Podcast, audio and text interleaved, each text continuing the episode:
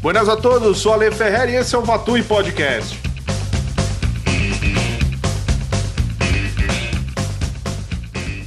São Paulo é uma grande cidade, uma metrópole enorme e também é conhecida como uma das capitais da gastronomia mundial. Imagina agora você ter um restaurante em São Paulo, a loucura que não é. Então hoje nós vamos trocar uma ideia com ele, que é um empresário desse ramo, Márcio Ronald, também conhecido como Chitão, como Bahia, ele vai explicar tudo isso direitinho pra gente. Seja bem-vindo. Eu vou te chamar de Chitão. Fala, meu grande amigo Alê, beleza? É um imenso prazer aí estar participando do Vatui Podcast. Eu sou um assíduo ouvinte aí do seu podcast. É muito bom agora estar desse lado e ajudando a agregar muitos valores para esse podcast aí. Muito obrigado pela participação aí, Ale. Obrigado você, Chitão. É, Lembrando-se que você é um dos participantes que pediu para participar, mandou lá uma mensagem, participou.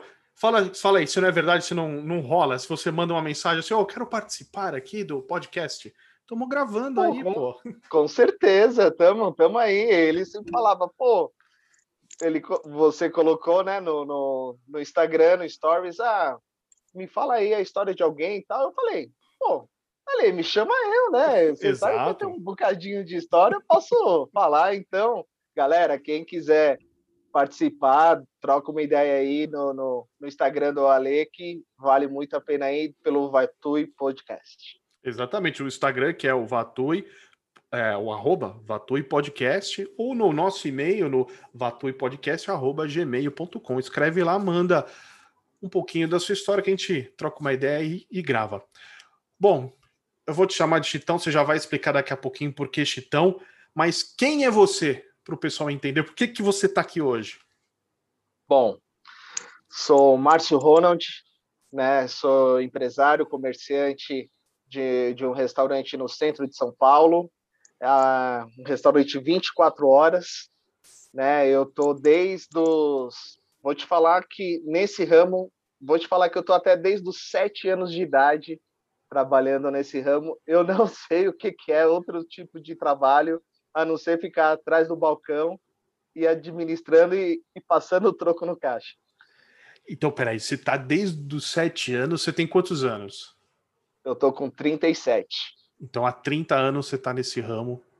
Estou há 30 anos, né, desde os sete, só que você sabe, quando é, você é criança, você quer fazer, quer trabalhar junto com seu pai, mas depois você para para pensar, não, mas eu quero brincar, quero sair com meus amigos, tal. Então, assim, eu sempre tinha idas e voltas durante a adolescência, mas a partir dos 18 anos eu eu assumi lá. Infelizmente não foi de uma história muito boa, né? Em 2002, o, o meu pai chegou a falecer no começo do ano e logo de, e era o meu irmão que trabalhava junto com meu pai, né? E aí no mesmo ano, no, em outubro, meu irmão faleceu. E aí, como era o único homem da família, eu ainda tenho mais duas irmãs. Aí eu tive que encarar a frente e assumir os negócios da família e eu tô até hoje.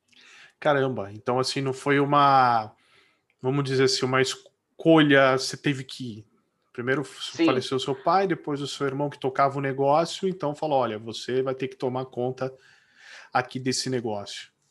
Sim, sim, sempre foi desse jeito, mas assim, eu sempre trabalhava, né, com meus pais, é, com meu pai, com meu irmão. Eu trabalhava sempre de final de semana por causa da escola, né? no, no domingo, no sábado, às vezes precisava também sábado e domingo, às vezes até feriado também. Bom, desde a minha adolescência eu não sei o que é férias escolares de dois meses ou um mês, eu não sei o que é isso.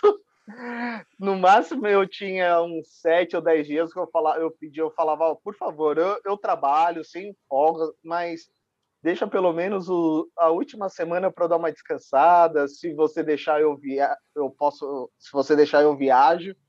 E sempre foi desse jeito. Então meu pai ele sempre falava: vai estudar, sempre estude, mas quando a gente precisar, fica sempre à disposição porque vira e mexe a gente pode precisar de você.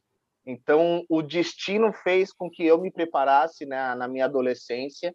Então, assim, quando eu já fiz 18 anos, então eu não cheguei de paraquedas. Então, eu já tinha alguma noção, mas eu não tinha uma noção administrativa. Né? Eu tinha uma administração, eu sabia trabalhar, né? O que que acontecia, algumas coisas de compra. Eu era muito office boy, meu irmão sempre me falava: ah, vá lá naquele bar, busca tal coisa e eu pegava a bicicleta e ia de um bar para o outro, porque na época do meu pai e do meu irmão, a gente chegou a ter cinco lanchonetes. Então a gente sempre um ficava tocando uma coisa ou outra, às vezes meu irmão pedia para eu ir trabalhar em tal bar, e aí eu sempre ficava tocando junto com o meu irmão isso, entendeu? É, meu pai, aos poucos, ele foi ficando mais ausente do trabalho por causa da saúde dele. Né? Ele teve problema renal, então, assim, aos poucos o meu irmão foi tomando a frente cada vez mais. Né? Então, o meu irmão ficava na linha de frente, só que meu tinha o meu pai como retaguarda. Quando precisasse de alguma coisa, meu pai conseguia ajudar uma coisa ou outra, assim, não não tão ativo como meu irmão, mas sempre certo. ajudava. E eu era aquele terceiro, se precisasse mais de alguma coisa, eu estava lá também, né? Então foi desse jeito. O segredo do negócio, assim, você acha que é, é na, tá na família? Por, porque assim, eu pergunto, porque envolve o negócio envolve dinheiro, envolve administração. Eu imagino que um restaurante, um bar, você trabalha com dinheiro vivo ali, é, esse é o segredo do negócio, você ter confiança e a família a confiança. É difícil você encontrar alguém de confiança para trabalhar com, com dinheiro? Então, eu, eu não posso te falar. Muita gente fala que às vezes é melhor você ter sócios fora da família, né? Porque a, a minha, o meu negócio sempre foi um negócio familiar. Meu, para começar, o meu pai nos anos 70 o primeiro, a primeira lanchonete dele foi junto com o irmão dele. Então, desde o começo foi através de família, né? E depois ele foi crescendo, ele teve outros negócios, sempre lanchonete, né? Mas era sempre conterrâneo da, da mesma cidade do meu pai. Era assim, primos distantes, conhecidos, mas sempre assim próximos, né? Seu pai é e... da onde? Meu pai é de Euclides da Cunha, Bahia. E aí ele veio para São Paulo no começo da década de 70. Não, meu pai, meu pai veio com 14 anos de idade. Ele pegou aqueles como, como chamava? O pau de arara? Não, pau de arara, não, desculpa, não. É, é... De... Não, não, não é pau de arara. Pau de arara é, é, é outra coisa. Pau de arara é negócio de ditadura. De, não, é... é. Tem, sim, é por. Eu sei o que você quer dizer. Sim. E aí ah, ele veio nisso. Vai vir o nome, daqui a pouco vai vir o nome. Vai, vai vir o nome. Vai vir o nome. Com 14 anos, aí ele começou a fazer o seu dinheiro, tudo. Depois ele voltou, ele sempre voltava para a Bahia para visitar a família tal. E aí aonde ele no nesses meios tempos ele teve a minha primeira irmã, que a, ele não chegou a, a casar com a, com a mãe dela né? E logo depois de alguns anos veio, a, ele casou com a minha mãe e no ano seguinte já o meu irmão nasceu. Isso daí foi em 73, meu irmão nasceu, né? Então de lá para cá e aí meu pai ficou fixo aqui em São Paulo para sempre. Para sempre, São Paulo. É, sim, sim, sempre foi São Paulo. Então esse ramo assim, né, na região do centro de São Paulo eu sempre conheci, né? Meu pai os, Desde criança, os restaurantes sempre foram no centro? Sempre foram no centro. Teve uma vez que ele teve uma, é, uma lanchonete na Lapa, ali na rua Cleia. Né? Onde tinha o Olímpia. Clélia, sim, não é? Já, rua Clélia. Sim, na rua Clélia. É em frente a uma praça, não estou lembrando o nome da praça. Mas é, toda vez que eu passo por ali, eu sempre lembro ali da lanchonete e tudo. Tenho umas boas lembranças porque desde criança eu sempre fui grudado com meu pai. E aí eu falava, pai, para onde você vai? Aí ele falava assim, sempre aos domingos, ele falava, ah, vou lá nos bar ver os meus amigos lá, que sempre tinha alguma lanchonete aberta dos amigos dele, e ele ia visitar os amigos. Eu falava, ah, pai, eu quero ir com você. E eu ia lá, aquele aquele chaveirinho grudado do pai. Sempre junto, sempre, acompanhando. Sempre junto, e eu sempre acompanhando, sempre vendo. Então, eu sempre tive nesse, nesse meio dos bares, entendeu? Então, para mim, assim, foi uma coisa natural, não foi um. Quando aconteceu em 2002, não foi um, um choque muito brusco, porque para mim só foi uma continuidade do que iria acontecer comigo. Você já sabia o que era, como é que funcionava, como, lógico. Sim. Que aí você também vai fazer parte de administração e cai tudo nas suas costas, né?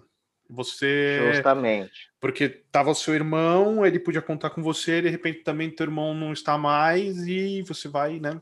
Fala, e agora eu tenho que fazer isso aqui girar sozinho. Quando você assume, quantas lanchonetes tinham? Na época a gente tinha, foi cinco lanchonetes. Cinco. Né? E aí, assim, uma das lanchonetes, é, a minha irmã, ela chegou a trabalhar ainda um mês com meu irmão né? A minha irmã, que no qual até hoje ela trabalha comigo. Ela chegou a trabalhar ainda um mês com ele, aí foi onde tudo aconteceu. Ela continuou lá trabalhando, só que o movimento caiu muito. Por quê? Porque aquele bar era o xodó do meu irmão, e aí todo mundo é, tinha lembrança dele lá, toda a freguesia. Ele era então, o bar, assim, né? Era, ele era o bar. Ah, eu vou ali no bar do Marquinhos. Ah, vou lá porque o Marcos está lá. Vou lá ver o Marcos, né? Então, e aí quando aconteceu, nossa, no velório foi muito, muitos clientes desse, desse, é, desse dessa lanchonete, né? Então, assim, a gente ficou muito emocionado. O quanto de, de gente, quantas pessoas foram lá, entendeu? Como o meu irmão era é, assim, querido. Assim, era muito querido, muito, muito querido. Muita gente gosta, muita. E, e o meu irmão, graças a Deus, ele deixou um filho. E o meu sobrinho é igualzinho ele. É ele cuspido, é o meu irmão cuspido, Caramba. o jeito dele, até de trabalhar, o sorriso, tudo, porque eu trabalhei muito tempo com meu irmão, então eu, eu vejo o meu irmão no, no meu sobrinho. Então, ele também, o meu sobrinho, trabalha com a gente. Quantos né? anos tem seu sobrinho agora? Meu sobrinho agora ele tá com 24 anos. Caramba, então já. 24 anos, então.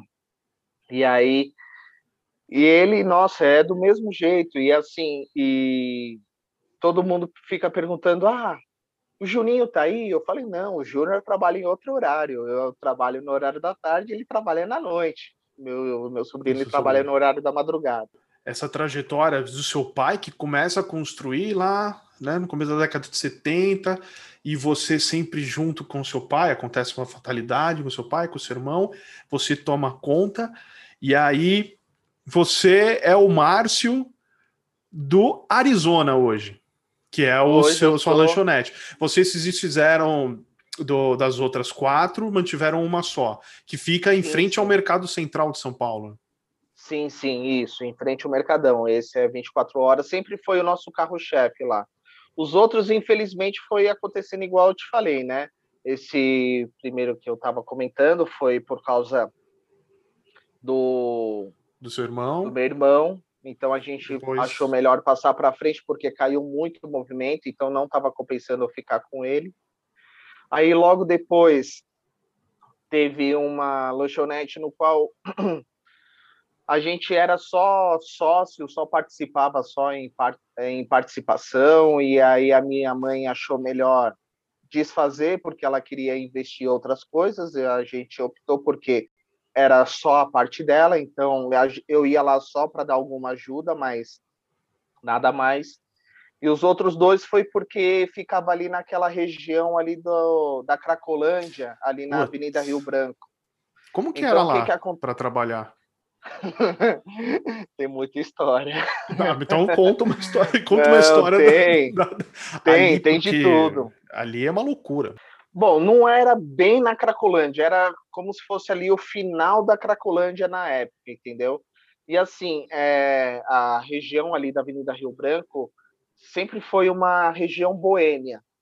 Então, é, o nosso foco era uma das lanchonetes era 24 horas também. Então, aparecia de tudo.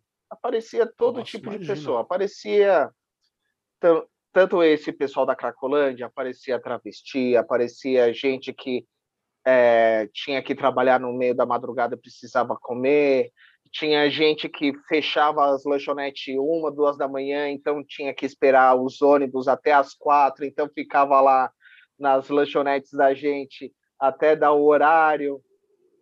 Então, acontecia de tudo, eu via de tudo, eu, eu sempre ia em todos os horários, né? Eu sempre passava um pouco de madrugada, eu passava um pouco de manhã, um, um pouco à tarde, eu sempre ficava é, vagando de um para o outro, sempre olhando como que estava o, o, movimento. Então uhum. você via de tudo, né? Então o, o linguajar possível que você possa imaginar tinha. Então é outro planeta ali. É a madrugada de São sim. Paulo deve ser uma coisa fora do comum. É, sim, sim, sim. Você tem que ter sangue frio, muito sangue frio. Você tem que ter não só sangue frio, mas culhão, porque tem hora que às vezes você precisa mostrar respeito, se é Caramba. que você me entende, né? Sim. Então, lá na, nessa região, por, é, como meu pai sempre foi conhecido ali na região da, da Avenida Rio Branco. Conheceu seu começou... pai como? Como o seu pai era conhecido?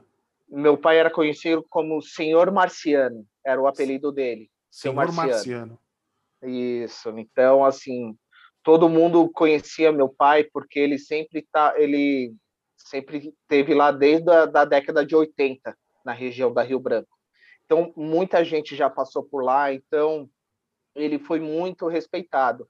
Com, com esse respeito, graças a Deus, a gente nunca teve problema de assalto.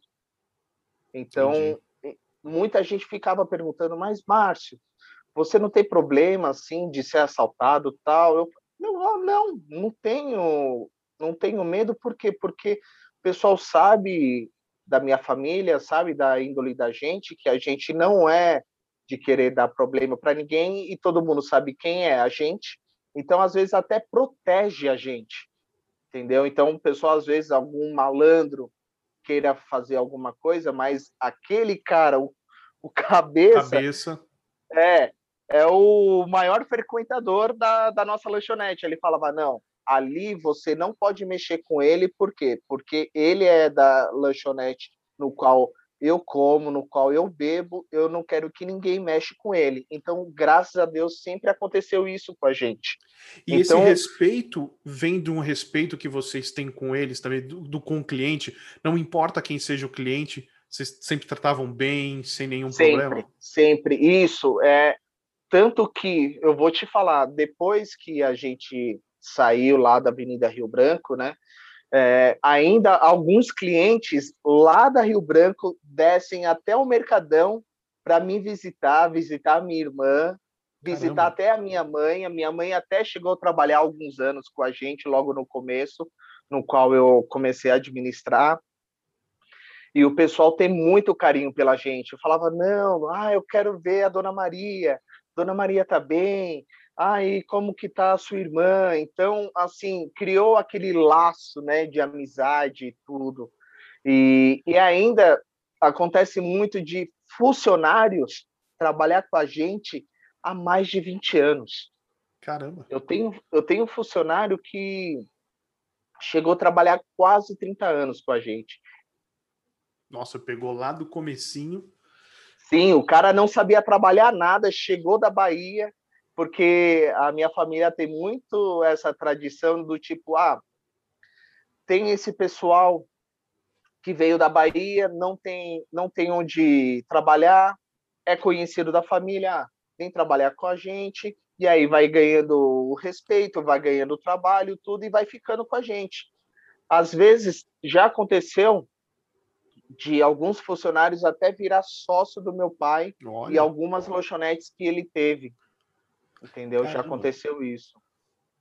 É, eu, eu já vi assim, em São Paulo tem bastante, assim, depende de onde o pessoal, a pessoa vem, uh, sei lá, vem de alguma região norte, nordeste, ele acaba trazendo um primo, algum parente, alguém que mora na cidade, acaba trabalhando, e aí assume a lanchonete, o cara abre outra. Eu lembro onde eu morava tinha uma, chamava Acopiara. É uma cidade. Agora não lembro se é na Bahia, Acopiara.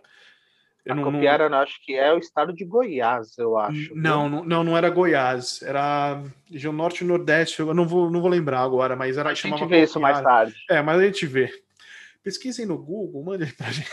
É, manda é, aí nos comentários. Nos comentários. Mas era assim, era uma cidade, sempre trazia, ah, meu primo tá vindo de lá, bota para trabalhar. E nisso crescia o negócio, opa, tá rodando, vou abrir outro. E abre outro e pum, e faz crescer, faz girar, né? Eu acho isso muito legal, porque é, quem não é de São Paulo e vem para cá sofre muito preconceito.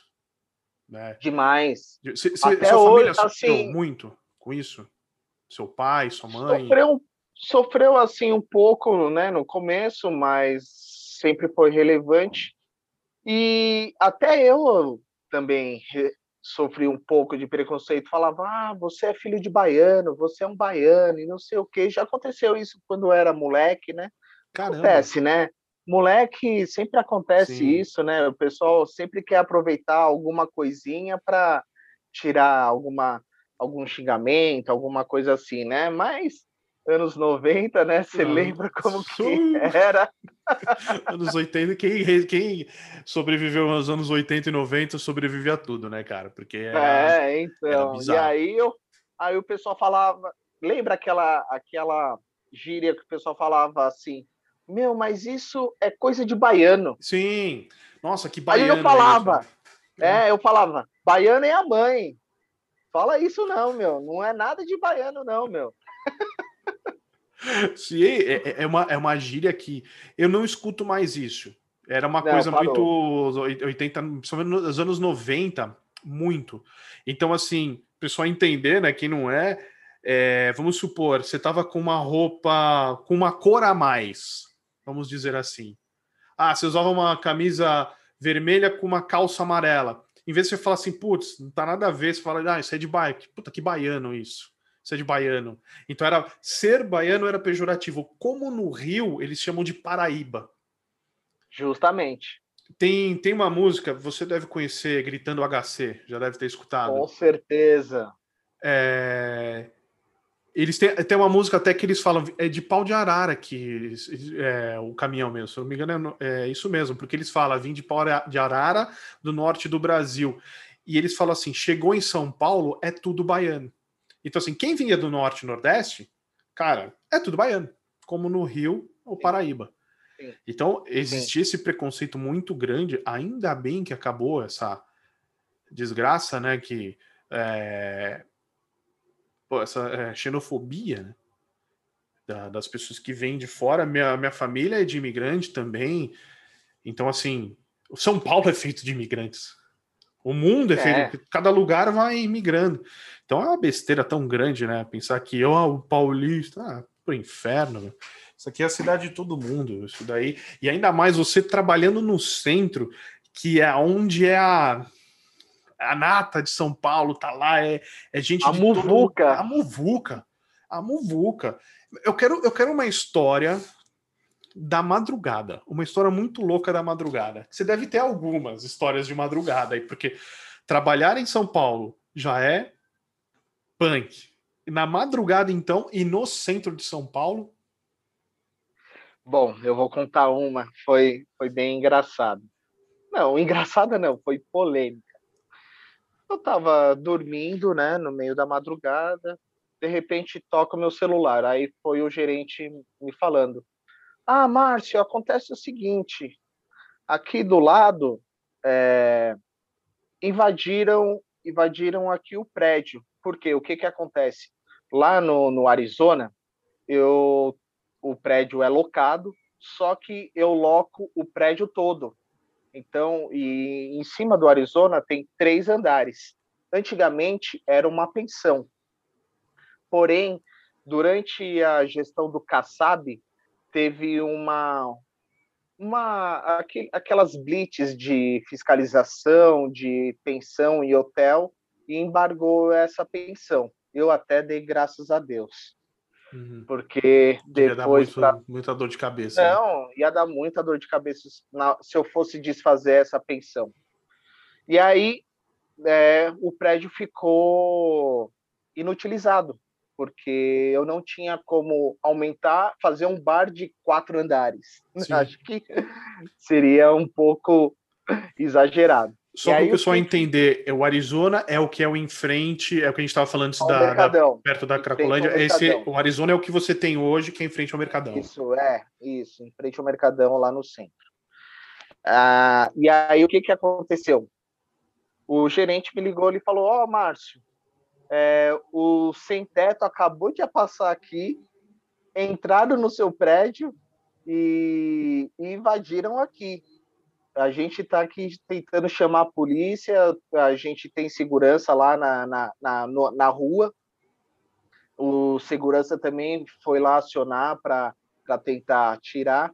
E aí foi o tempo de eu chegar lá, já a polícia tinha conseguido tirar todo mundo. E aí a polícia falou: Ó, só que infelizmente a gente vai ter que ir lá na delegacia fazer o depoimento, tudo, para você ficar lá, para aqueles trâmites Sim. tudo que tem. Eu fiquei até às 5 da manhã, isso, isso era uma da manhã. Fiquei até às 5 da manhã tomando chá de cadeira por causa delegacia. desse caos. Não, ainda se deu sorte, né? Que não aconteceu é, nada graças demais. a Deus, é, graças a Deus que assim que chegou, né? Assim que eu cheguei, a polícia já conseguiu resolver tudo, então foi, foi tudo muito rápido. Teve uma outra história que eu vou te falar também. É, você lembra naquela época que tinha máquina de caça-níquel? Sim. Né, no, sim. E na época eu cheguei a ter. Né? Na época que era legal, que era que podia sim. ter. Na época que era legal. Um, na, na, naque, naquela lanchonete da Avenida Rio Branco de 24 horas. O, um dos meus sócios lá, é o meu tio, irmão da minha mãe. E na época ele ele bebia muito. E ele quando bebia, ele jogava muito na máquina. E ele como tinha às vezes acesso até o cofre, às vezes acontecia às vezes de pegar o dinheiro para jogar. E aí aconteceu isso uma vez, umas duas vezes. E aí eu quando chegou na segunda vez, eu falei pro, pro gerente da noite, eu falei, ó, oh, Cezão, quando você vê que meu tio tá bêbado e ele entrar, na, entrar ali para jogar, me liga a hora que for. Era três horas da manhã ali. Vem pra cá horas... que teu tio tá na máquina. Eu, eu cheguei lá. É, se você tá branco aqui, ele estava mais que transparente na hora que ele me viu. Eu falei, e aí, tá tudo bem? Aí ele, não, não, tô indo embora, tô indo embora. Ele não ficou dois minutos lá porque ele sabia que eu era. Tava meio... fazendo. É, não, eu na, na época, quando eu era mais novo, eu era muito ranzinza. Eu era aquele cara fechadão. Eu não Caramba, tinha, é, não, não parece. Verdade. Porque assim, que eu conheço vocês, a gente vai falar é, do, do rugby uh, faz o quê? Quase 10 anos? Por aí, não? É por aí que a gente se conhece. É mais de, ru de rugby, mais ou menos isso, vai, um pouquinho menos, oito. É. O, é, é, o Chitão, ele vai também, a gente já fala do apelido dele e por que Márcio Ronald, que é legal. É... Chitão é um cara que tá sempre rindo, não tem tempo ruim. Você fala com ele, é sorriso da orelha a orelha. Eu não consigo te ver dando bronca e sendo ranzinza, cara. Sério, sério. E aí, tanto que meu pai, meu pai me dava umas broncas com isso. Ele sempre, quando eu estava trabalhando, ele sempre dava uma passada para ver como que estava, como era a minha postura. Ele sempre observava isso. Aí ele chegava em casa ele falava: Caramba, Márcio, solta um pouco, é, abre mais esse, essa sua boca, fica, fica um pouco, tem um pouco mais de sorriso, né? Falava: Ah, pai, não, não gosto não, meu.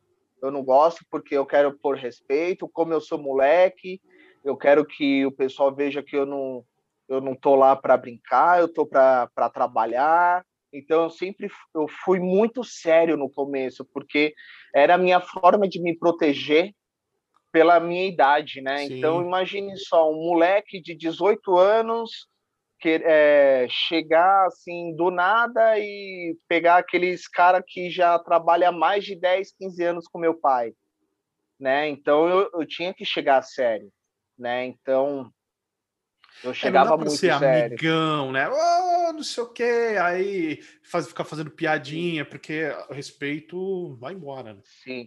Aos pouquinhos eu fui, eu fui abaixando a guarda, fui melhorando, daí eu fui melhorando, fui sendo mais parceiro do, do pessoal, da equipe. Isso daí você vai aprendendo com o dia a dia, né?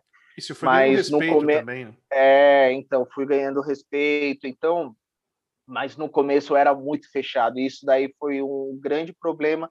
Agora até melhorei, mas ainda o eu ainda não sou tão carismático quanto o meu sobrinho. Eu queria, eu queria ser uma mosquinha para ver isso, cara, porque se, se, eu nunca te vi de cara amarrada. É... Nem jogando. Verdade, nem jogando. nem jogando. Meu, é sempre sorriso, sempre puta, tá, bom, vamos fazer, deixa que eu resolvo. Outro dia a gente, tem, a gente tem um grupo, a gente tava conversando um negócio. Eu hoje falei, não, Chitão. Não, por favor, não. não eu sempre falava, mais. Quiser, não, é, não vamos fazer mais isso. Não, é tá louco. bom. É, e assim, sempre é, indo, nossa, eu queria ver, mas eu entendo, porque é, trabalhar num, num, num bar a, no centro de São Paulo, em qualquer bar, já é difícil, no centro de São Paulo ainda, que entra gente de todo lugar do mundo, de todo lugar do Brasil, e se não, se não por ordem. E assim, a, a porcentagem de pessoas bêbadas na madrugada é muito maior do que na parte da manhã, acredito eu, não sei. Posso estar falando mó besteira do mundo. Você fala assim, não, tem bêbado 7 horas da manhã. Tem cara que gosta de tomar uma. 7 horas da manhã. Lá não tem restrição, fala assim, ah, só sirvo bebida a partir de tal horas. Lá é 24 horas, se alguém quiser tomar uma. Não, 24 horas. É, então, mas aí você também tem que colocar uma questão de bom senso, né? Imagine Sim. só o cara chega bêbado, já travado, sete horas da manhã, e aí você vai começar o seu café da manhã. Às vezes você tem que falar, por mais que às vezes seja o cliente de todo dia e você sabe que o cara pode dar problema, aí é onde você tem que ter aquele jogo de cintura, trocar ideia com o cara, você fala, pô, meu, acho que você já bebeu um pouco a mais, não sei o quê, você não quer ir para sua casa? Para ter noção, Ale, eu já até levei cliente para casa. Caramba! Não só cliente, mas até funcionário também. já aconteceu do tipo, funcionário terminava o expediente dele, começava a beber, começava a beber. E aí, antes, eu sempre ligava toda noite às vezes hoje até até hoje eu ligo não tão não tanto porque eu como eu estou sempre no, no horário do meio tanto da manhã e da tarde então eu, eu vejo toda a equipe. Então eu não preciso às vezes ligar para tal pessoa porque eu não vejo não porque eu vejo a equipe toda. Mas às vezes eu ligava para saber como que estava e aí numa ligação eu liguei e aí tá tudo bem? Ele, aí um dos gerentes ó oh, tá bem, mas fulano tá aqui ainda, desde que ele saiu, não parou de beber, e amanhã ele que vai abrir o bar. Pô, tá, né? Aí eu falei, caramba, meu. E, ele, e, e aí ele tinha me falado, o gerente, ó, e não tem mais ônibus para ele para ele ir embora. E ele não tá querendo ir embora, não. Aí eu falei, não, ele vai embora porque eu vou para aí. Fui lá, acho que era mais de meia-noite, né? Porque aí eu cheguei e aí eu consegui conversar com ele, ter aquele jogo de cintura. Não, vamos lá para casa. Eu tô aqui por você. Eu tô aqui porque eu te considero, eu quero você bem. Vamos lá, eu vou para sua casa. Ele morava ali no Rio Pequeno, Já ouviu falar onde é o Rio Pequeno? Sim. Rio Pequeno, Rio Pequeno fica é ali atrás, Zona Oeste, atrás da USP. Nossa, do lado aqui do centro é um rolezão, hein? É um dá rolezão, dá, dá mais ou menos uma hora de carro. Mais ou menos uma hora de carro. Caramba. Mais ou menos. Uns 40 Entendeu? quilômetros por aí? Um pouco menos, um pouco menos, 30. porque como era de noite, como era de tá. noite, então. Faz mais rápido. E aí, é, e aí, pô, levei ele, entrei na casa dele, coloquei ele para dentro, tudo. Sorte que ele conseguiu me dar a chave do bar para eu passar para uma outra pessoa para poder abrir o bar, entendeu? Que aí eu consegui montar um esquema. E no outro dia, pessoa... quando ele chegou? Outro dia ele não, outro dia foi, ele tava de ressaca. e quando ele foi, qual foi a, a carcada? Rolou uma ou... Ah, ele chegou com aquela cara de borocochô, ai, Márcio, meu Deus, desculpa, é... Falo, não, tamo junto. Não vai, vai acontecer de novo? Não, não, Márcio, pode deixar. Você Beleza. me tratou bem, não. Eu falei, então vamos seguir o jogo. Tamo junto e vamos, vamos bola para frente. O que passou, passou. E aí é nisso que você vai conquistando as pessoas, né? Sim. É, é com esses pequenos gestos, né? Porque você não pode considerar o, o, colaborador não só como um funcionário que você trabalha tal. Antes de tudo, a pessoa é um ser humano. Então, ela vai cometer falhas, eu cometo falhas, eu tenho algumas falhas. Então, é, é nisso que a gente vai trabalhando para gerar o bem-estar do, do trabalho no dia a dia, né? Sim, imagino, porque você ter uma atitude dessa, qualquer um poderia falar, ah, vou mandar o cara embora. Ou eu vou esculachar Sim. o cara. E não, tá beleza, vai acontecer? Não. Segue o jogo também, meu. Se ficar penteando muito, aí já, meu, seguir o jogo, Sim. porque assim, ele sabe que se acontecer a próxima, você não vai dar boi, né? Com certeza. Aí não vai ter boi e vai, ah, tchau. Agora já te dei a chance, pô, colocar o funcionário na caminha, essa foi. essa foi boa. Já. Eu lembro uma vez que você me falou que ali serve é refeição 24 horas, mas refeição arroz, feijão, refeição mesmo. Como que é essa logística maluca aí? E quem que, quem que vai de madrugada? Conta um pouco do seu dia. Você acordou, o bar abriu, ou não, quer dizer, o bar não abre, o bar sempre está aberto. Mesmo com, depois a gente fala da pandemia que você teve que se reinventar. Mas vamos dizer, dias normais. Como é que funciona? Bom, tem o cozinheiro principal, né, que é o cozinheiro da manhã, ele ele prepara tudo, né, prepara tanto o arroz, o feijão, o, o, o prato que os pratos que vão sair no almoço. E aí vai acontecendo é, sempre o próximo cozinheiro, quando vai acabando, vai repondo aos poucos, entendeu? E é, vai, vai rolando ainda de madrugada do mesmo jeito, vai sempre repondo arroz, feijão, é, essas comidas que tem todos os dias, né? Sempre vai. E você acha que uma curiosidade que você está querendo saber é sobre os pratos do dia, né? Porque Também, tem os pratos do dia. Porque assim, qual que são os pratos eu... de segunda, terça, quarta e quinta? Eu sei que tem restaurante Vamos qualquer. Lá. Segunda. Segunda-feira é o Virada Paulista. Virada Paulista. Terça-feira tem tanto dobradinha ou bife a rolê. Alguns lugares até colocam até como estrogonofe na terça-feira. Na terça. Quarta-feira é a tradicional feijoada. Isso daí em São Paulo não, eu ainda não conheci em algum lugar que seja lanchonete e não tenha feijoada na quarta-feira.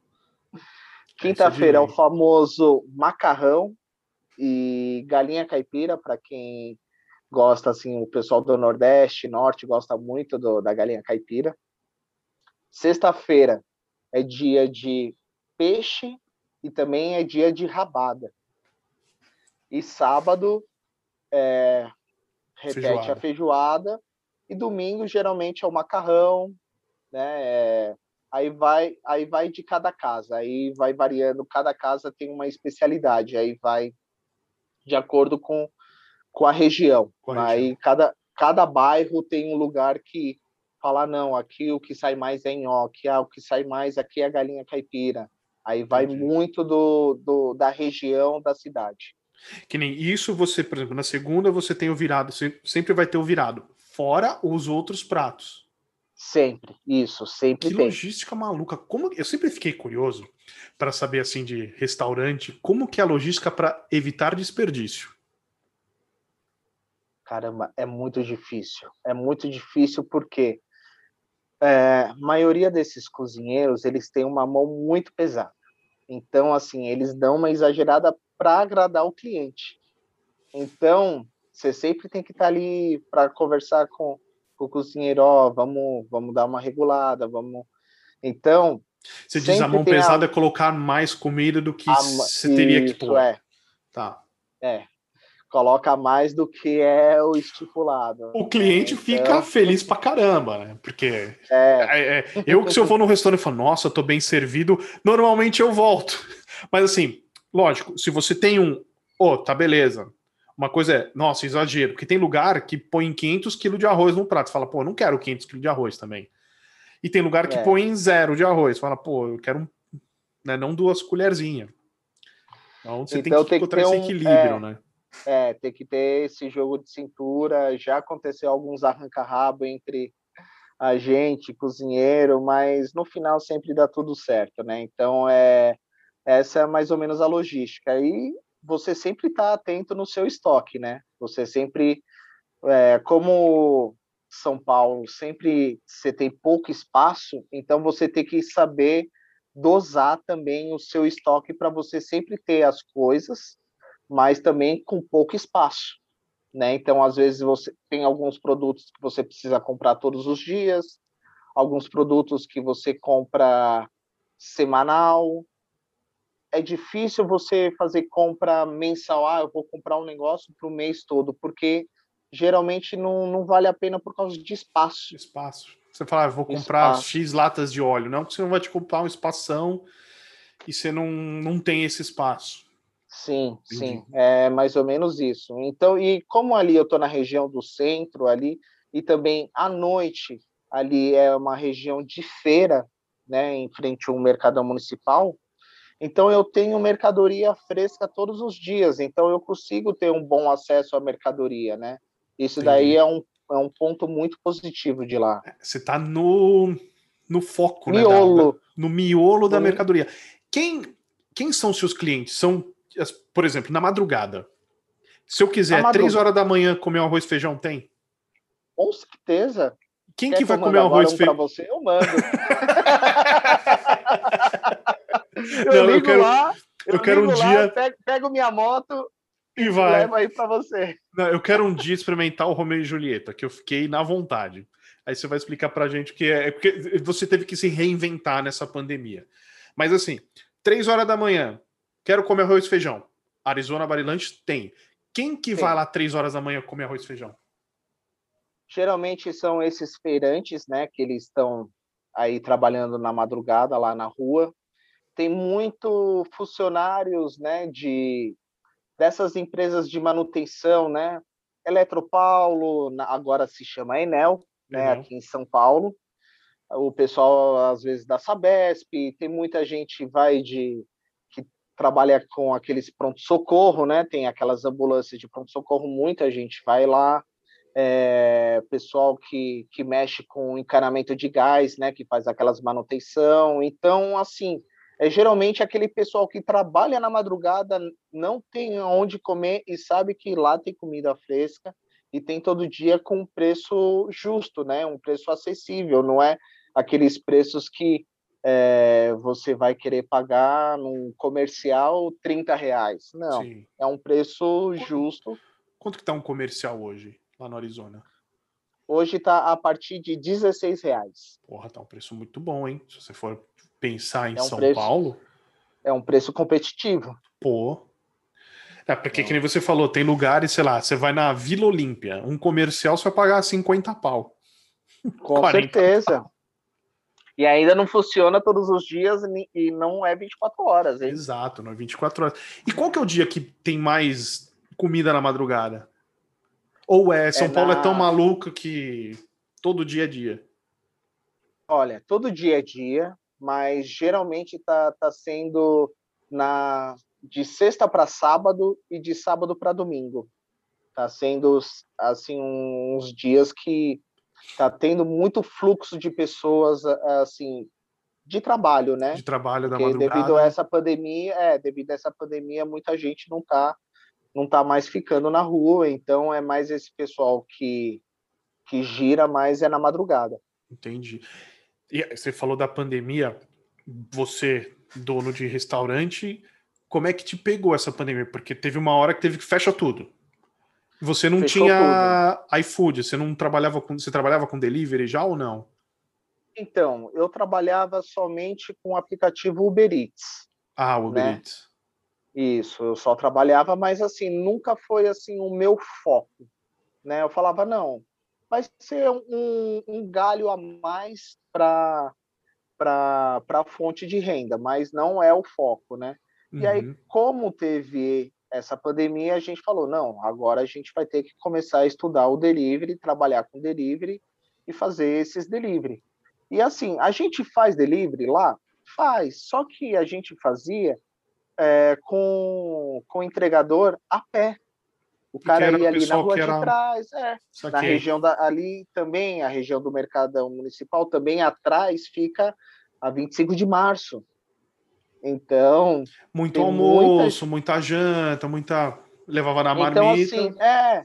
Então a gente não se preocupava de querer fazer o delivery assim um pouco mais distante, porque para a gente já atendia esse tipo de delivery nosso. Uhum. Só que como pintou essa pandemia, a gente falou, opa, agora a gente tem que mudar esse estilo. Vamos ter que começar a entregar de moto, vamos ter que usar às vezes até bicicleta, vamos ter que Aí eu falava, não, não tem problema. Ainda bem que eu já estou com a minha moto, já estou habilitado, E vou Vamos entregar. comprar- Vou entregar. Comprei uma, uma bag de motoboy e comecei a entregar. Eu divulguei no- nos grupos de WhatsApp, né, dos meus amigos, aí o pessoal do rugby, um, um abraço para o pessoal do rugby que me acolheu muito, me ajudaram muito, Ale, você não tem noção. Bom, você sabe que o nosso esporte nisso, ele, Sim, ele é tem- tem diferenciado, esse né? valor, é diferenciado, tem esse negócio da solidariedade que é fora do comum em, em qualquer outro esporte. Sim. Então, o pessoal do, do rugby ajudou muito, me acolheu bastante. Para você ter noção, Ale, eu ia até o Morumbi entregar. Caramba. É longe, meu. E eu, e eu falava, ó, para ir para o Morumbi vai demorar tantos minutos e eu vou ter que cobrar tal taxa. O pessoal, não, tudo bem, Chitão, eu quero te ajudar. Teve outra vez, eu já levei para Alphaville. Alphaville. Cara, Alphaville. Alphaville. Eu é longe. viu? levei, levei. co- Não fui eu. Na época eu, a gente não que contratou um motoboy. Era um motoboy cliente nosso. Ele também estava nesse aperto aí da pandemia e ele falou assim: "Ah, Márcio, eu vou ficando aqui. Você me ajuda aqui com o almoço, uma janta e quando aparecer a entrega a gente eu falei, então beleza. E se você tiver as, sua- as suas entregas, você faz. faz. as suas entregas. E isso, e quando você quiser, você volta. Porque senão eu estou aqui de moto, eu também faço, eu faço a entrega. E a gente foi se virando assim, Ale, desse jeito até começar a reabrir aos poucos, poder colocar o pessoal para dentro. Depois isso, fechou de já- novo e abre de Depois- novo. né? Então, e aí na- nesse segundo fechamento, então a gente já estava mais preparado. Sim. Então a gente já já começou já a divulgar melhor. Então já, eu já uma coisa que eu, eu aprendi na pandemia e o senhor que está aí do outro lado me ajudou muito. que foi sobre o marketing digital, Digital. a parte de, né, a parte de de mexer com, com Canva, mexer nessas partes gráficas, tudo, né? Que você, o primeiro que você mandou foi Jesus amado. Vamos lá, vamos lá, É. então. Vamos lá, que vamos lá. Senta que diminui aqui, faz assim. Não, e hoje, pô, sensacional. As É, artes que você então. manda, eu vejo, pô, muito bom. Inclusive, a Pô, arte que você mandou do sanduíche Romeu e Julieta escorreu aquela babinha, sabe? De, hum, eu quero isso daí. Isso se chama porn food. Isso porn daí food, que eu estudei. e, e isso você teve que também fazer, porque antes vocês não faziam esse tipo não, de coisa. Não, não fazia porque é por que eu não fazia? Porque o, o nosso merchan era o boca a boca, né? O pessoal ali na região falava: "Ah, eu quero comer uma comida barata, mas eu quero comer bem". Aí o pessoal fala: ah, "Vai ali no Arizona. Vai ali no Arizona, eu tenho certeza que você vai comer bem, você não vai gastar muito". E acontecia muito, assim, muito turista do Mercadão chega lá, se assusta com os preços. Sim, que Mercadão é um, é um absurdo. O valor das coisas é. ali. E aí, assim, tem, e sem contar as filas quilométricas, né? Para você sentar numa mesa, às vezes você pode levar uma hora. Né? Assim, então, se você der sorte. Dependendo do. Se, se, você for um sábado, sei lá, tá um sábado bonito de sol, e, que agora não, né? Vamos dizer, em tempos normais, eu não sei como é que tá. Mas em tempos normais você demorava muito para comer. Com e assim, certeza. apertadinho. Você vai comer um, um, pastel ali de. O famoso pastel de bacalhau, com 50 gramas. Você tem que, cara, caçar, eu quero, eu quero. Que é, um, é, é complicado. Sim. E aí é onde alguns turistas se cansavam e perguntava para alguém ali da região, falava, pô, eu quero comer barato, quero comer bem. Aí ia no boca a boca, né? Ah, vai ali no Arizona, que é onde eu como sempre, pode ir que a comida é garantida. E sempre foi nisso. Então a gente se garantia pelo, pela qualidade dos nossos produtos e do nosso atendimento. Só que aí no sistema delivery é totalmente diferente, porque ninguém conhece você, Sim. ninguém sabe como é o seu sabor. Entendeu? O pessoal pode conhecer um outro, ah, eu já fui ali no Mercadão, já passei em frente ali escrito Arizona, mas eu não sei como é lá. Então você tem que se reinventar, você tem que saber atrair o cliente. E aí é onde eu comecei a estudar com isso, fiquei trabalhando e comecei a gostar. Comecei a gostar disso, trabalhar desse lado, tanto que é um, foi é uma parte que eu quero seguir trabalhando não só no delivery, mas esse lance do marketing digital, digital. porque abre abriu uma mente assim que eu falava caramba eu sou capaz de fazer isso também total abre a mente é abre mercado porque você acaba atendendo pessoas que nunca sei lá, iam passar ali no mercado central porque assim não é todo mundo que vai no mercado central ou vai para o centro de São Paulo é, é uma Sim. coisa que eu nasci no, num bairro na Zona Leste, na Vila Prudente, você conhece, que você é do Tatuapé. Opa! Né, um não, bairro quase vizinho. vizinho. É. Não, eu cresci. É vizinho, eu cresci, é vizinho, então, eu cresci, vizinhos. eu cresci no Jardim Avelino. Ah, Jardim Avelino. Vila Zelina. Sim, na Vila, Vila Zelina, Zelina. Que também é um bairro é, vizinho então, ali. Sim, sim. Atualmente eu tô aqui perto do Serete, né? Sim, que é também a região da Zona Leste. Então, assim, é um centro. Você está muito perto do centro de São Paulo. Então, eu de pequeno era muito normal, ah, vamos no centro, vamos no centro. Pum, meu pai gostava de tocar piano, ah, ia comprar livro de piano no centro.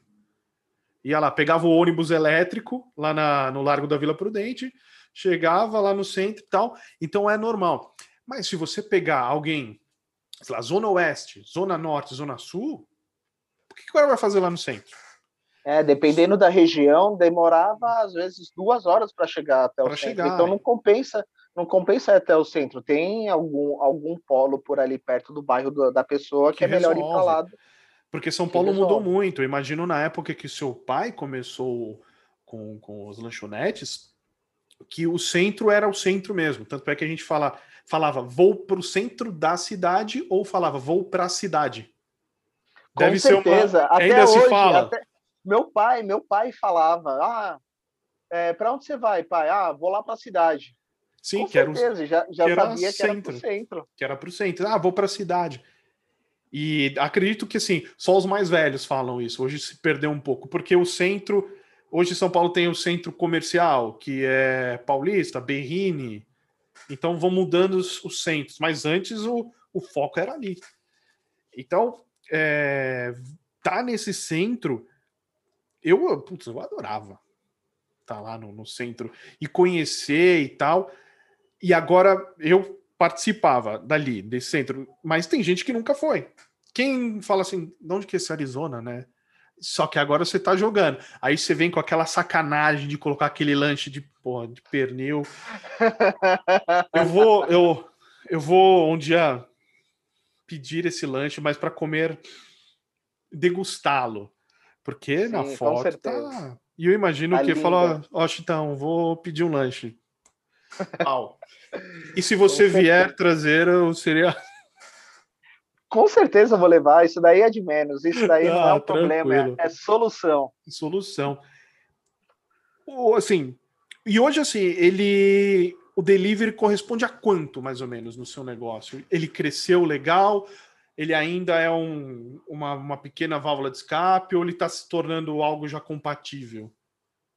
Então, ele está ele tá começando a engatinhar, mas engatinhar cada vez mais para cima, entendeu?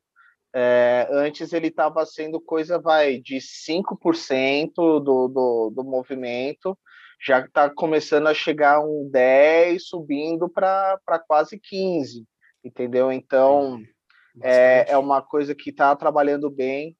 E uma das coisas que eu até ia comentar, é, eu sempre fui ali na região muito inovador. Para você ter noção, quando eu cheguei lá em 2002, nenhuma lanchonete aceitava cartão. Nenhuma Nossa. lanchonete. Tinha. Isso era 2002. Era dinheiro ou dinheiro? Nem cheque. cheque Não, ainda, coisa... ainda, ainda, ainda pegava cheque. Nossa, vezes. cheque. É. Você que trabalha no comércio. Só, abrir um parênteses, porque assim, eu acho que cheque é uma coisa muito maluca. É, tem gente que ainda só aceita cheque, que trabalha com cheque. Como é que é? Funciona ainda isso? ainda tem gente que trabalha com cheque.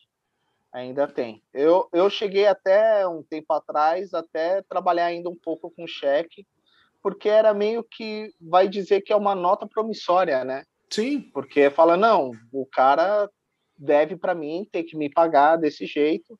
E aí, às vezes, o pessoal até usa esse cheque para trocar e girar o dinheiro, né? Gira o então, dinheiro.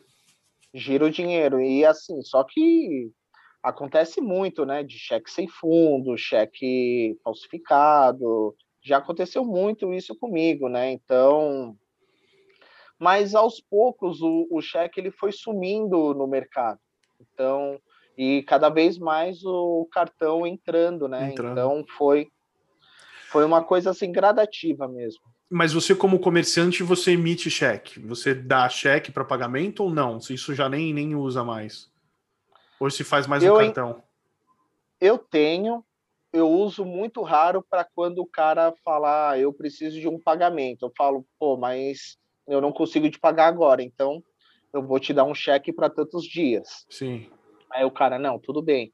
É questão de confiança, de né? Confiança. Então, e aí eu, eu emito, mas é muito pouco cheque. Uhum. É muito pouco cheque. É só um fornecedor mesmo um fornecedor de embalagem que ele não trabalha com cartão. Cheque. E aí eu ainda fico, fico pagando com ele com cheque. Cara, acho que o último cheque que eu fiz tem mais de 10 anos. Porque é uma não, para que... você ter noção, meu sobrinho não sabe preencher cheque.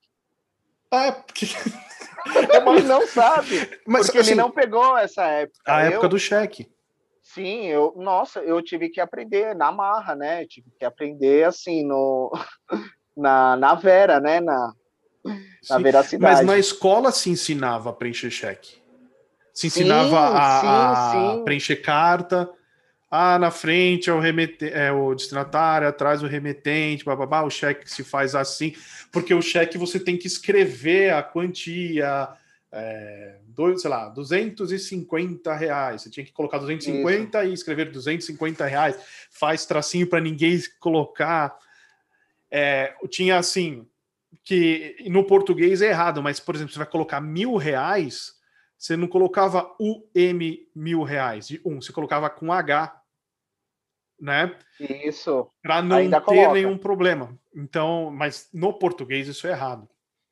Uhum. Mas isso é na cheque, forma comercial, é. Eu lembro dos meus pais preenchendo cheque, porque antigamente você não tinha cartão, você pum, passava o cheque, era uma coisa normal.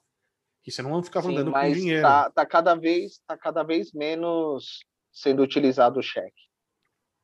Mas é cartão, de dinheiro. O pessoal é que você trabalha numa região lá do centro que é, é o centro feira, então ainda então é, é, dinheiro, né? O centro ainda está em o centro ainda é o predominante é o dinheiro ainda, né? O às vezes vou te falar, o movimento no horário de sábado do almoço, às vezes chega a bater 60% dinheiro, 40% cartão. Caramba. Mas é, mas isso é o auge, viu?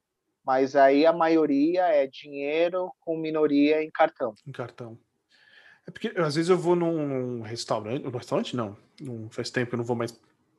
Mas quando ia no restaurante, raro pagar em dinheiro.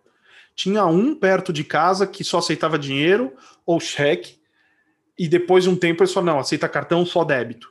Porque uhum. o cartão você paga uma. Você tem uma taxa que você paga por transição, não tem isso daí? Sim, tem. É por isso que eu chamo de botequeiro, né? Quem é dono de bar eu chamo de botequeiro. Os botequeiros não, não odeia pagar taxa de qualquer coisa, odeia.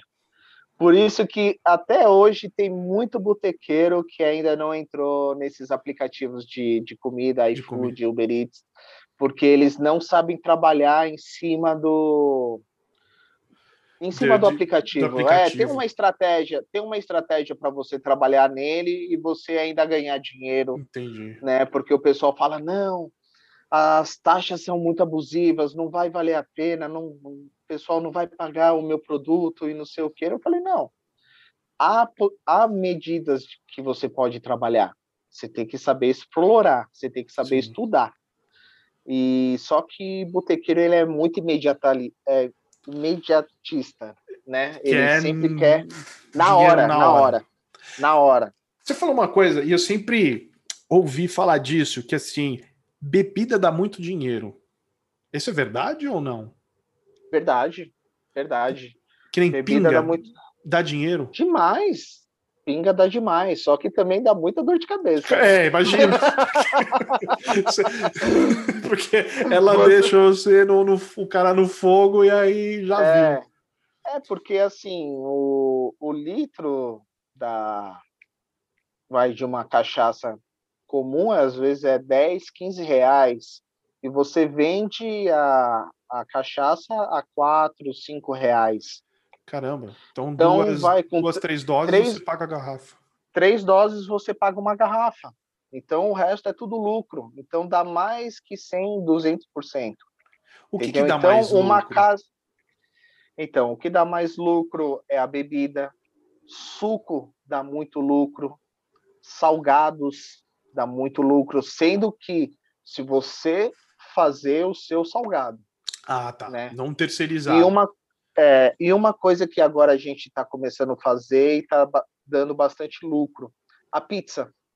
Eu consegui agora fazer pizza lá, estou fazendo delivery de pizza lá também. Isso, e, pizza e só à noite dá... ou é 24 horas também? 24 horas. Tudo é 24 horas, cara? Tudo, tudo. Se eu que... Tudo. Mas o delivery também? O delivery é 24 horas também. Três Mas horas o delivery de aplicativo, né? Delivery de aplicativo. Tá, a mas gente tem... não tem. Por enquanto, a gente não tem motoboy 24 horas. Por enquanto, não. Ah, tá. Porque o aplicativo vai ter que horas? Então, o iFood, ele trabalha até as duas da manhã. O Uber Eats e o Rappi, ele é 24 horas. Entendi. Então, por exemplo, se eu quiser comer um arroz, feijão e um frango às três horas da manhã e não tiver em casa e entrar no, no Uber Eats, Arizona Barilanches, vai chegar na minha casa. Opa, chega se cara, você estiver dentro do raio. Louco, cara, São Paulo é muito doido. É, eu falo, é quem, quem não conhece, eu falo assim: São Paulo, você, você tem o que você quiser, a hora que você quiser. Tem, tem. Se você eu, procurar, você, você consegue. Eu, olha, foi 2011, eu fui para Los Angeles. E se eu falar, ah, Los Angeles, né? Porra, cidade grande, Califórnia, bababá.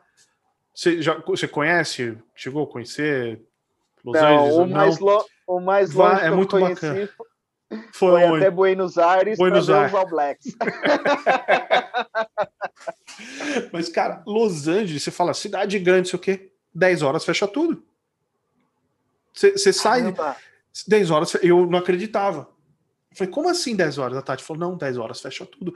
Existe, sei lá, uma lanchonete que é longe pra caramba que funciona até, sei lá, duas da manhã.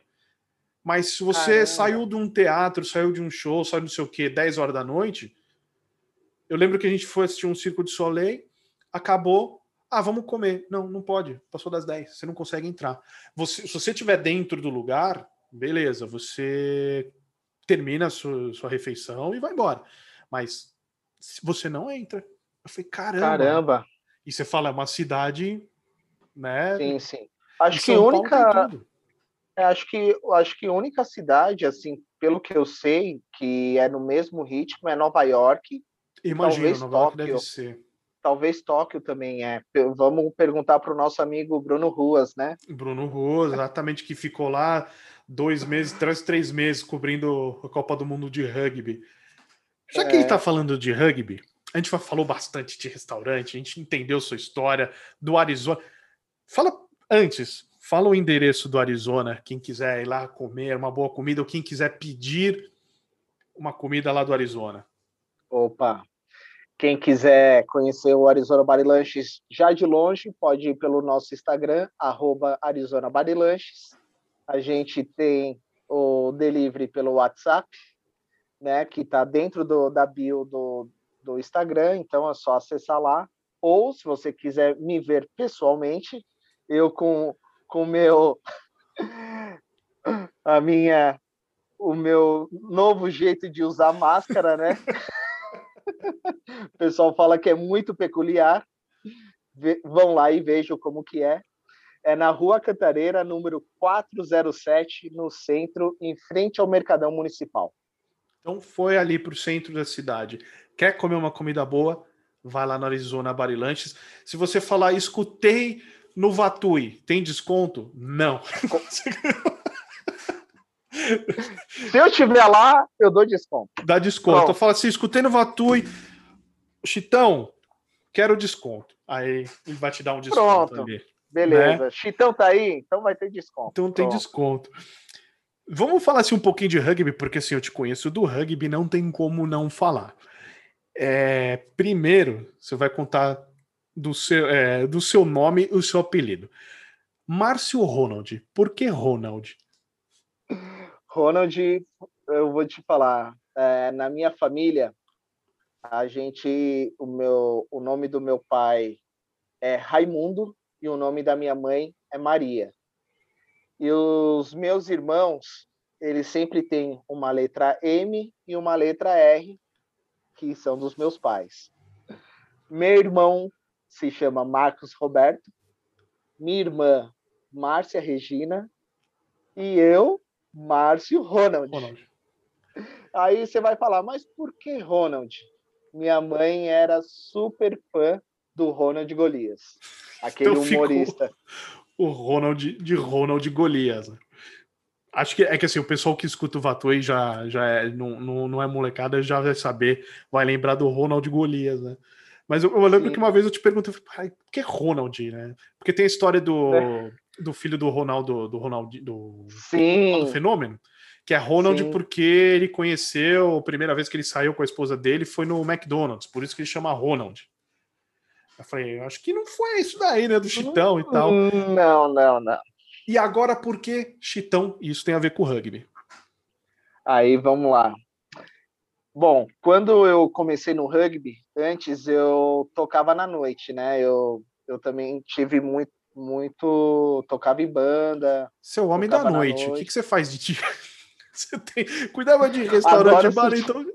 né? Sempre fui da noite. E aí, eu tinha aqueles cabelão, né? Um cabelão um pouco maior. E aí teve um treino de sábado, aquela chuva torrencial de verão. E aí aquela, aquele treino de lama gostoso que você sabe como que é. Que são os melhores. Ah, são os melhores. E aí toda vez que você vai entrar num time, você entra na roda lá para se apresentar e aí o, eu tava com aquele cabelo molhado, né? Aqueles mullets a lá Chitãozinho e Chororó. E aí eu falava, ah, meu nome é Márcio, tenho tanto tal, eu toco em tal barzinho ali, no qual vocês vão sempre, e aí eu conheci o rugby por causa do bar e tal. Ah, então você toca e você tem mullets, então você é um chitão, né? Aí, aí pegou, né? Porque eu tinha aqueles mullets do Chitãozinho Chororó e, e pegou. por aí foi. É, para quem não é do rugby, para entender, é uma cultura do rugby no Brasil, não sei se em outros lugares do mundo tem isso, mas de, de se dar apelido. Se você já não vem com um apelido, o apelido ele vai vir. Né? Então, assim, Sim. pode ser no primeiro dia, ou sei lá, você tá um ano, os caras, sei lá, te chamam de Márcio. De repente, os caras vão te chamar de Chitão e vai virar Chitão. Você gostando ou não. E fica. Bom, tem também nosso amigo Bruno Gil, né? nosso amigo Bruno Gil não é chamado lá no Band de Bruno Gil. É, ele chamava ele de Brunão. Não, teve, teve uma hora que o pessoal chamava ele era. Agora eu não estou lembrado, mas chamavam ele de um nome totalmente diferente. Peraí, peraí. É que eu chamava ele sempre de Brunão. É que de repente vem uns nomes que os caras. Sim. Cada hora fica vai... por um tempo, é uma temporada. Os caras começam a é. chamava ele de Mega, porque teve uma vez que ele foi treinar com a seleção foi, e que é. treinar com a seleção os caras chamavam de Mega. Aliás, o Bruno Gil, gente finíssima. Um abraço pro Brunão, viu? Muito, gente boníssima. Gente boníssima, gente do bem. Mas eu lembro de caras assim, tava treinando, oh, você parece uma capivara. O apelido do cara ficou capivara. E o cara não gostava e foda-se, vai ficar capivara. É, e, e eu também, eu era o rei de dar os apelidos também lá no meu time, né? eu, sempre dava, eu via lá um cara, teve um que acho que você até deve conhecer. Ele, ele trabalhava no Jabaquara, ele ia de bicicleta até o Serete, do Jabaquara até o Serete, que fica ali no Tatuapé, Porra, dá mais ou menos, acho que uns 20 quilômetros, para quem não é de São Paulo. Então, e ele diz do, do Serete, ele ia, ia até Cidade Tiradentes. Nossa! E Cidade Tiradentes era mais 20 quilômetros, e ele ia tudo de bicicleta. Aí não tinha como não chamar ele de bike. Ah, por isso que o bike. Ah, sim, eu conheço o bike, sim, conheço. Pronto, nosso grande amigo Luiz Dantas. É, o bike. Os apelidos do rugby é, são sensacionais. Eu, eu, eu gosto muito. E tem cada um, meu. Você, depois você começa a ver a história do, do apelido do cara. Porque a história se perde. E você começa a chamar sim. o cara e você nem lembra mais o nome. Eu lembro que ia preencher lista de jogador, falando, quem que é esse cara aqui? Ah, é o fulano. Ah, beleza. Aí depois você. você Sim, aí depois você vai fulano. decorando, né? Já vai decorando. Tem uma coisa no rugby, só pra gente já finalizando aqui, que eu sei que você é um. Você. Vamos dizer assim, você é um. Não é embaixador, mas é o cara da linha de frente que tem a ver com o seu trabalho também, se você for parar para pensar, que é o terceiro tempo. Explica para o pessoal o que é o terceiro tempo e como que é o seu terceiro tempo. Vamos lá. Essa é a parte que eu mais gosto de falar do rugby, porque acho que foi um dos maiores motivos de eu estar no rugby até Jogar não importa, o que importa é o terceiro tempo. O que importa é o terceiro tempo. Nada mais é que a confraternização entre os times após o jogo. Isso, para quem não conhece a modalidade, isso é tradição em qualquer jogo de rugby que existir. Vai do jogo mais amador até o jogo mais profissional, existe o terceiro tempo. Né? Até entre seleções existe isso. E aí a confraternização é geralmente é um jantar, um almoço, o time da casa recebe o time visitante e o time da casa tem a obrigatoriedade de da refeição, da, da o que comer e beber. Isso. E aí é onde o famoso chitão entra, né? Aí eu falei, caramba, isso daqui é uma coisa que eu posso dar uma explorada que eu sou bom nisso, né? Então, e aí, tanto que eu ajudava muito no time que eu jogava, né, o Tatuapé Rugby, né? Por enquanto ele está dormindo, tá adormecido, quem sabe ele volta de um jeito ou de outro. Quem Aliás, sabe? vocês fizeram o, o programa do Mesoval, que é também um podcast sobre rugby, que você participa também, mas você foi entrevistado e contou a história do Tatuapé Rugby. Então, assim, escutem lá que é muito bacana, vocês vão entender o que é um pouco de rugby raiz ali. Isso é. E aí eu falei, caramba, então vou dar uma incrementada nesse terceiro tempo, né? Aí eu falava assim, bom, já que pode aqui pode beber, pode comer, então eu vou levar as minhas especiarias, né, do que eu tenho de bom lá no meu restaurante e vou começar a apresentar lá no, nos terceiros tempos para não só ser tipo uma coisa emblemática do, do meu time, mas também para fazer aquele merchan também para ajudar o meu restaurante, né? E aí eu sempre levava batidas, né? Eu sempre, a gente sempre fez lá umas batidas de fruta, né? Batida de limão, batida de amendoim, batida de maracujá. E eu sempre levava essas batidas pro, pro terceiro tempo. E também eu, é, eu levava bastante vinagrete, porque eu já tinha lá pronto né, lá no restaurante, eu, eu falava, ó, oh, prepara aí um balde de vinagrete que eu vou levar para casa. Aí, pelo menos, já economizava uma mão de obra também no terceiro tempo, porque você precisa receber bem o pessoal, precisa ter coisa para o pessoal comer. E aí eu falava, pô, vou levar já o vinagrete. E aí eu falava, pô, por que não levar o caldo de mocotó? E aí foi aonde ficou emblemático.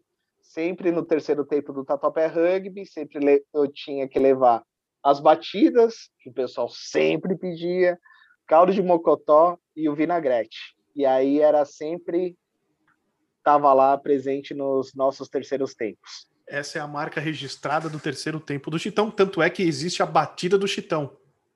Com certeza. E digo mais, teve um casamento de um dos amigos nossos lá do, do Tatuapé Rugby, o Barney, ele no casamento dele ele colocou lá um dos drinks batida do Chitão. Tá vendo? É Cara, é famoso. Aí eu fiquei emocionado, tirei foto, tudo mais. Então, Foi assim, muito vou, legal. Assim, quem estiver escutando e quando começar a temporada de rugby e o Tatuapé voltar e tiver o terceiro tempo, provavelmente o Chitão vai estar tá lá, porque eu conheço a peça, vai estar tá lá no meio da, da Muvuca e vai fazer.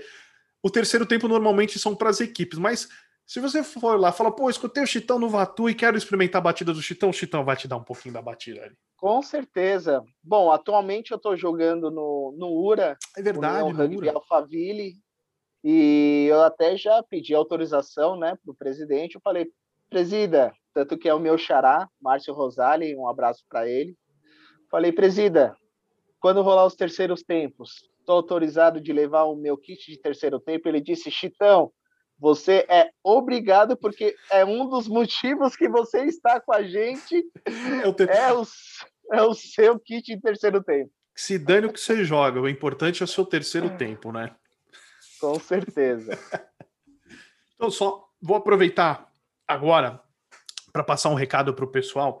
É, a gente sempre apoia um, um lugar aqui, a gente está apoiando o Cabelegria. O que, que é o Cabelegria? É um lugar que faz perucas e doa essas perucas para crianças que têm câncer e também para as mulheres que têm câncer que perderam o cabelo.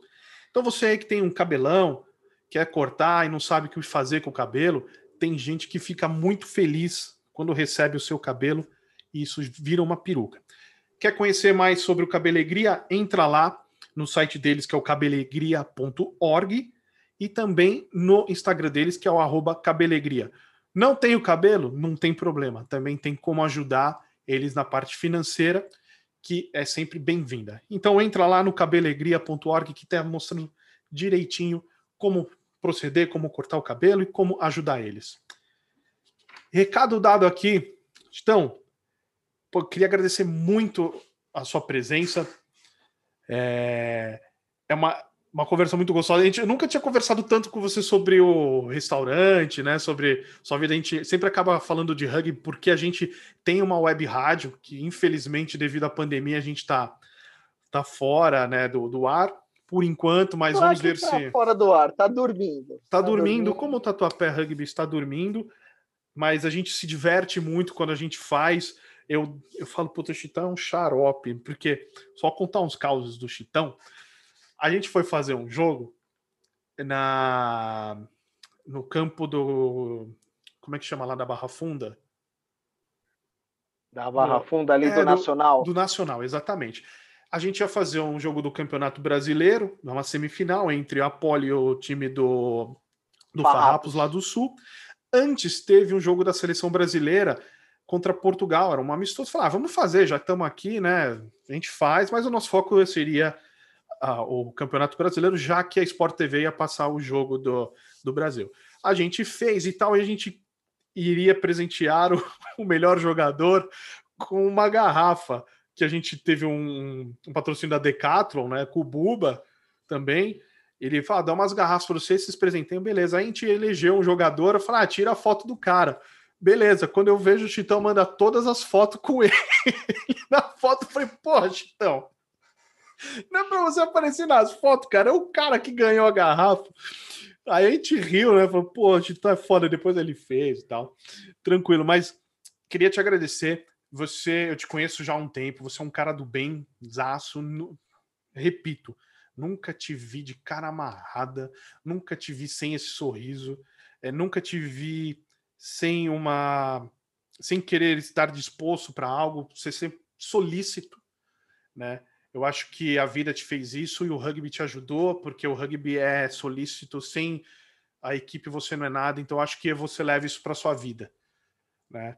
Precisou, o Chitão levanta a mão, mas ele nem pergunta, ele levanta, ele não quer saber se você tá a, se ele vai ter que levantar às três horas da manhã ou se ele vai ter que andar 180 quilômetros. Ele levanta a mão. Depois ele pergunta o que é e ele vai e faz. Então, queria te agradecer muito é, por ser essa pessoa do bem, por, ser, por você compartilhar a sua história de vida, que começou difícil, mas ela foi, foi, foi, foi, foi, ela está indo e você é um cara que está fazendo a sua vida aí e multiplicando para o bem. E valeu, Só. cara, por além de participar, por fazer parte da minha vida como meu amigo. Só deixa eu recuperar aqui um pouco o fôlego. Quanto você quiser essa pandemia fez eu refletir assim também os valores da amizade, os valores do companheirismo, o quanto a gente plantou nessa vida, né? E eu só tenho a agradecer o rugby, eu tenho que agradecer a você também, não só como ser você como amigo, parceiro de trabalho nesses trabalhos que a gente faz junto, o amigo que você é, o profissional que você é, que eu me espelho muito como você é. Você Valeu. sabe que todo todo conselho que a gente conversa, você passa para mim, eu tento levar ao pé da risca o mais forte possível. Teve já alguns podcasts que a gente já trabalhou junto. Você falava, Chitão, não, edita assim, faz isso, isso, isso. E eu fala, você falava, desculpa, Chitão, eu sou muito exigente. Eu falava, por favor, seja, seja exigente comigo, porque se você falar para mim, ah, do jeito que tá, tá bom, eu vou ficar no nível, mas você precisa sempre ser autocrítico para você sempre melhorar. E você ouvindo uma pessoa que tem uma boa crítica construtiva, é muito bom ouvir. E isso daí vem de você, Ale, e isso eu só tenho a agradecer. E eu quero agradecer esse espaço aí que você me passou, que tem muita gente aí do rugby, não só do rugby, mas é, vários amigos meus não sabiam essa minha história, então quem, eu agradeço quem chegou até aqui ouvindo, né? Agradeço muito pela, pelo espaço e parabéns pelo Vatui. Eu sou um ouvinte assíduo, né? Eu estou ouvindo todos, sem exceção. Sim, sempre recebo. Ouvi, foi tô, legal. Tô lá, tô lá e, meu, parabéns e vida longa ao Vatui Podcast. Cara, muito obrigado, Chitão, valeu. E é isso aí. É com essa que eu despeço aqui, agradeço a quem escutou a gente até aqui e bora para o próximo Vatui.